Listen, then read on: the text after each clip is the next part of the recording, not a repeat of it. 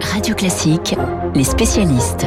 Les spécialistes, tous les matins à 7h40 sur Radio Classique. Ce matin, nous sommes avec Renaud Girard, grand reporter au Figaro, chroniqueur international, et Baptiste Gabory, l'expert environnement de Radio Classique, deux spécialistes pour une cause, en quelque sorte, celle du climat, avec la COP26, conférence internationale à Glasgow. Renaud Girard, on commence avec vous. Quels sont, pour vous, les enjeux globalement de cette conférence climat qui, qui s'ouvre aujourd'hui? Alors, COP26, ça veut dire la 26e conférence des partis. Il faut comprendre ça. Ces partis sont les 195 pays qui ont ratifié la Convention 4 des Nations Unies sur les changements climatiques. Cela vient, vous vous souvenez, du sommet de la Terre qui s'était tenu à Rio en 1992 et qui, pour la première fois, reconnaissait l'existence d'un dérèglement climatique et la responsabilité humaine dans ce domaine. Le premier enjeu, et que de nouveaux engagements soient pris par les États à la faveur de cette COP26 pour évidemment freiner le réchauffement climatique et l'arrêter, on dira, à 1,5 degré par rapport à l'ère industrielle. Tout l'art de Boris Johnson, qui est l'hôte de la conférence, devra être de susciter une compétition vertueuse entre les États en matière d'émissions de gaz à effet de serre. Alors, est-ce que c'est vraiment possible? Oui, car l'exposition des réalités chiffrées va créer un choc. Il faut comprendre que la première fonction d'une COP est de dresser l'état réel de la situation. On va par exemple s'apercevoir que la Chine relâche quatre fois plus de CO2 que l'Union européenne. La Chine ne pourra rester sans rien faire. Si elle continue à se poser en pays sous-développé nécessitant des permis de pollution pour se remettre à niveau industriellement avec l'Occident, son discours tombera à plat. La Chine l'a compris, elle a déjà pris un tournant écologique, elle partage le constat climatique des Occidentaux et sa stratégie consiste désormais à proposer à sa population des filières à suivre pour accomplir cette transition énergétique. Pékin dit au peuple chinois, on va vous emmener dans une croissance confortable car beaucoup moins polluante. Et déjà, à Shenzhen, les Chinois disposent d'une vitrine. C'était un village de pêcheurs il y a 40 ans. Hmm. J'y suis allé. C'est aujourd'hui une ville beaucoup plus grande et moderne que Hong Kong. C'est une ville totalement silencieuse car il n'y a pas le moindre véhicule qui ne soit pas électrique. Il n'y a pas de pollution par les véhicules. Et de leur côté, les États-Unis vont-ils relever le gant? Oui, ils se sont euh, lancés à fond dans cette voie en faisant pas, voter par le Congrès de loi de 1800 euh, milliards euh, d'investissements. Beaucoup va aller à la transition euh, énergétique. Et à tout prendre, je préfère une compétition de ce type entre Américains et Chinois qu'une course aux armements nucléaires. La seule chose que je regrette est que l'Union européenne semble un peu être l'idiot utile du combat climatique. Elle s'impose beaucoup plus d'efforts et de restrictions que les autres.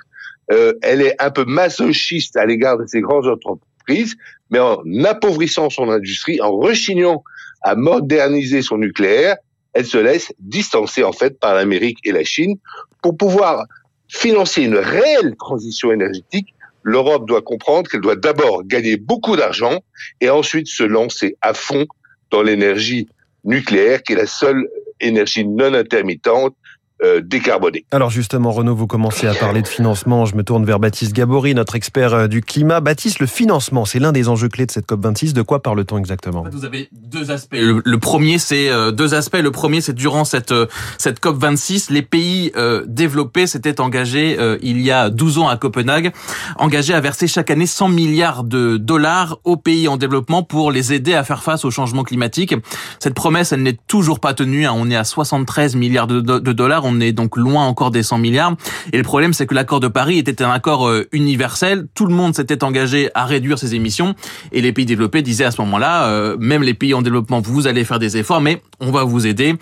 L'argent n'est pas encore là. Et donc forcément, ces sources de tension, ces sources de tension euh, diplomatiques, ça va être un des enjeux durant ces, ces deux semaines. Et puis le deuxième enjeu financier, il est évidemment plus large que ces 100 milliards, c'est comment financer la transition euh, à l'échelle euh, mondiale. Là, on parle pas de 100 milliards, mais de plusieurs dizaines de milliers de milliards de dollars euh, chaque année pour réussir à abaisser nos émissions, pour réussir à changer nos modes de vie, nos déplacements, électrifier tous les usages. Et ça, c'est un autre de ces enjeux, c'est mobiliser les financements vers vers la, la, la transition bas carbone dans les dans les prochaines années. Alors Baptiste, on va suivre là dans les jours qui viennent les engagements que vont prendre et annoncer les états pour avancer concrètement Oui, parce que pour l'instant, le, le, compte n'y est pas. Hein, c'est simple. On, on est aujourd'hui sur la base des engagements réalisés par les États. On est sur une trajectoire qui nous mène vers un réchauffement à 2,7 degrés à la fin du siècle. On est très loin de l'objectif réaffirmé encore hier au G20 de tenir à 1,5 degré de réchauffement.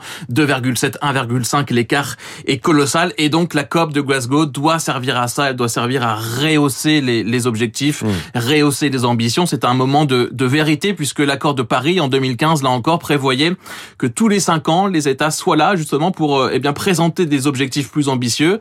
Euh, cinq ans, on y est maintenant puisque la COP de l'an dernier a été euh, repoussée. Donc, on va voir si les États sont au rendez-vous. Alors, d'un mot, quelles sont les intentions françaises à l'aube de cette COP? Eh bien, déjà, Emmanuel Macron va se présenter comme le garant justement de, de l'accord de, de, Paris, essayer de réaffirmer ce que cet accord de Paris et donc ce que les États doivent faire pour essayer de, de s'y tenir. Euh, Emmanuel Macron qui, qui vient aussi comme un facilitateur des, des discussions. Euh, les ONG sont là aussi pour rappeler que la France, euh, par contre, ne tient pas non plus elle ses objectifs. Mmh. Que au niveau national, on n'y est pas, on baisse. La France a réussi à baisser ses émissions d'un pour cent ces dernières années, alors qu'il faudra le faire de 3%, moins 3% à partir de 2025, c'est-à-dire euh, tripler nos efforts. Je vous cite juste une phrase, celle du Haut Conseil pour le climat, qui jugeait l'an dernier que les politiques publiques en France ne sont pas encore assez alignées avec les oui. orientations de notre stratégie nationale bas, bas carbone. Bon, bon, chacun doit faire euh, mieux, c'est ce que je comprends. Voilà. Baptiste Gabory et Renaud Girard, les spécialistes de Radio Classique, merci à vous deux. 7h47, le journal imprévisible. On va continuer à, à, à observer ces COP, ces sommets internationaux, mais à travers les archives, bien sûr.